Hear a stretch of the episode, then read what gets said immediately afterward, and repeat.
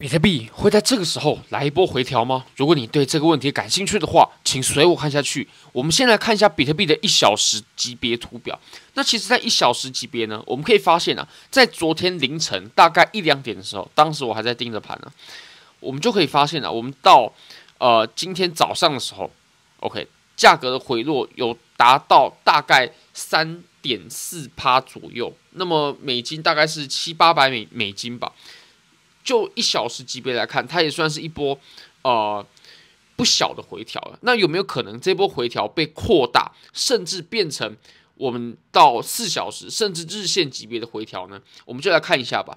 好，那么我们先把级别呢切到日线，我们看一下，纵观一下我们这整波的多头趋势好了。其实到目前为止啊，就以日线来看，它涨得非常顺，它只是中间有停留，然后震荡过后又突破了。那现在就只是我们在一个。呃，非常小的区域内去震荡，嗯，就日线上来看就是如此的。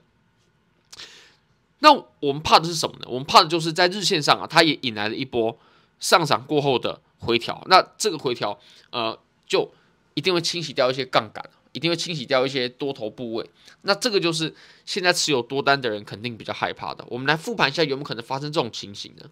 其实啊，我们先说结论好了。如果我们复盘过去的几几次多头行情，我们可以发现呢，像这种上涨的初期，而且是呃，真的是非常非常刚开始的这一波上涨，它通常是不会有太深的回调的。那如果说即使回调了，通常也是在三八二位，或者说是二三六，通常是这两个位置。那如果说是在更深的话，就其实说真的很少见了。嗯，那如果说我们现在真的引来了一波比较深的回调的话，就比如说我们回调到了零点五，甚至是六幺八的话，那么我的态度就会认为我我我就会觉得开始怀疑这波上涨，因为通常在一波上涨的初期呢是不会出现这种情形的，尤其像是我们在呃一波熊市结束过后，然后走了一个吸筹箱体，再重新向上的时候，这个时候。一旦选择了向上，那就代表上方的这些供应都已经被吸收掉了，都已经不见了。这个时候盘面它才会拉涨。那如果说我们在上涨初期，它又出现了这种呃很强的回落的话，那么我真的会开始怀疑这波上涨。不过就以目前来看的话，我认为还是很健康的，还是非常健康的。好，那我们来复盘一下这个结论是怎么得出来的呢？呃，我们先看到我们前面的这一波多头吧。前面的这一波多头呢，好，我们先从大级别开始看。从大级别，它基本上是两段式的，就是这样子。OK，两段的上涨嘛，中间有一波回调。那其实这一波回调啊，它也算是回调的很狠啊。它是突然砸一根下来，然后很快的，然后又立刻又收回去。那像这种呢，就是把高杠杆的多头给扫出场。嗯。通常是这种啊、呃、功能的，那、呃、这种庄家的这种行为啊，它通常是出现在一波上涨的中期或者说是中后期的地方，因为初期的话其实不太需要嘛，初期的话在车上的人少啊，做多的人少，或者说还有很多人呃还是在做空的，所以在上涨初期的时候是并没有必要去做这种洗盘的动作。那如果说在末期呢，其实也没有必要了，因为庄家他已经不会再拉盘了，所以当然也没有必要洗盘，就直接开启下跌就可以了。所以通常这种洗盘呢，是出现在我们上涨的中期或者说是中后期的时候呢，比较容易出现。我们可以发现啊，如果说我们要归归纳我们这一波上涨，它现在所处的阶段的话，那它只能被归类在是一波上涨的初期，连上涨的中期都不可能。不可能是上涨的中期，那更不可能是上涨的末期，所以就以阶段来划分的话，我认为这个时候呢，出现像我们前面啊这种比较大幅洗掉期货的这种呃行为呢，是不会在这个阶段出现的。那如果说出现的话呢，我就会怀疑我判断阶段的呃这个决定是不是错的，就是它有可能并不是上涨的初期。那如果说不是的话，那盘面就比较可怕了。不过我认为不是上涨初期的可能性蛮小的，这也当然是。是为什么我会做多，也是为什么我会买入现货的原因。好，那我们再来看一下，我们其实还是可以更细分的。怎么说呢？我们可以再切小一个级别，比如说我们切到四小时级别，但是我们还是用日线来看啊，就是啊、用日线这样就不用切来切去嘛。好，我们可以分成两波上涨，就是只看这一段，还有这一段哦，还是切一下好了，没关系，我们还是 K 线重播到这里。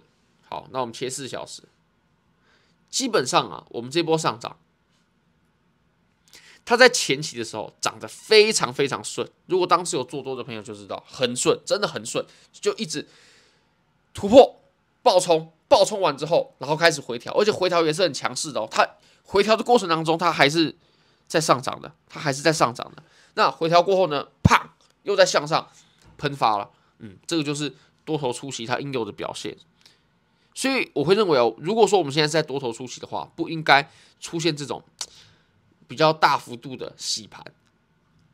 好，那我们走到了此处啊，其实我们可以发现，我们第一波的上涨呢，它基本上已经走到了呃很接近中间的位置了，对不对？很接近中间的位置。那我们前面这段初期呢，它都是没有出现很严重的洗掉期货的行为的，是我们到了哦，现在白色框第一次出现，那。我们到了后面呢，它是出现一个更大级别的清洗杠杆的动作。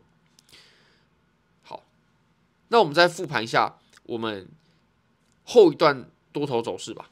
好，后一段多头走势呢，我们一样用切的比较快。等我一下哦，我们切的话，我们回到这个白色框，那这个白色框啊，我们可以发现它不断的上涨。如果我们后面切这一段的话，你就可以发现，它在前面这里是不断上涨的，不断、不断、不断的上涨，而且中间的调整过程呢，也都是非常的小，调整一下就继续往上冲了。那我们到后面呢，其实它也没有必要洗盘了，对不对？因为对于庄家来说，多头已经走完了，那它就没有必要洗盘。其实洗盘结束过后，绝对是值得再追进去的。所以如果说我们到后续啊，又出现了一个洗盘的话，那确定这个洗盘结束过后呢，非常非常值得再追进去，那我们就吃后面这一段嘛。不过吃后面那段的话就不能够贪心了，因为很有可能啊，它很快就会迎来趋势的整个逆转。当时最好的入场点呢，其实就是在这条趋势线被突破的时候，就是一个绝佳的入场点，可以往上吃到非常非常非常多的利润。那我们再复盘一个位置吧，这段上涨，这段上涨呢，我们可以发现啊，基本上我们从前面的 OK。我们先看大周期啊，大周期就是基本上是这样子嘛。后面因为趋势已经开始改变了，所以多头它就已经没什么力量了。不过，它插针把期货洗掉的这种行为呢，是出现在这里的。那这里我们可以归纳一下啊，它基本上也是出现在我们行情的中段或者说是中后段的部分，嗯，或者是我们可以再把级别切小，我们就只看我们上涨的第一段。那上涨的第一段呢，我们也可以发现啊，OK，它洗盘是只有在中间的这个位置，那这段是最顺的，对不对？它涨得最顺的。其实上涨初期绝对会是上涨最顺的时候，嗯，也会是对于期货合约的交易者啊，他持仓最顺利的时候，嗯。好，那我们再切小级别来看吧。如果我们切小级别的话呢，我们就可以发现啊，虽然没错。比特币它真的是回落，而且回落的幅度并不小。这呃，如果说我们到一小时级别的话，这个幅度并不小啊。但是呢，它其实还是在相同的区间内的。我们可以发现，它还是在相同的矩形之内去震荡，它并没有跌破这个下边界。如果说它跌破下边界的话，那真的就会比较危险，就是这个调整啊，呃，它就会扩大，它就不会只调整这么只调整这么一下下。它这个调整呢，甚至有可能会变成一个更大级别的调整，它有可能变成是一个 OK 四小时级别的调整，甚至是日线级别的调整。如果说它跌破这个箱体的话，那以目前来看的话呢，虽然说有出现了啊、今天的风险，但是比昨天来的更高。不过我对于这波上涨呢，还是很看好的。好，非常感谢各位，非常欢迎各位。可以帮我的频道点赞、订阅、分享、开启小铃铛，就是对我最大的支持哦。对了，各位别忘记可以填一下表单。我有决定在台北举办一次科币托的实体研讨会，那都会讨论跟加密货币相关的呃一些资讯，还有分享。我们会在二二月的年假进行。那我想收集大家的意见，非常欢迎各位可以填写一下表单，让活动更圆满的进行。非常感谢各位，拜拜。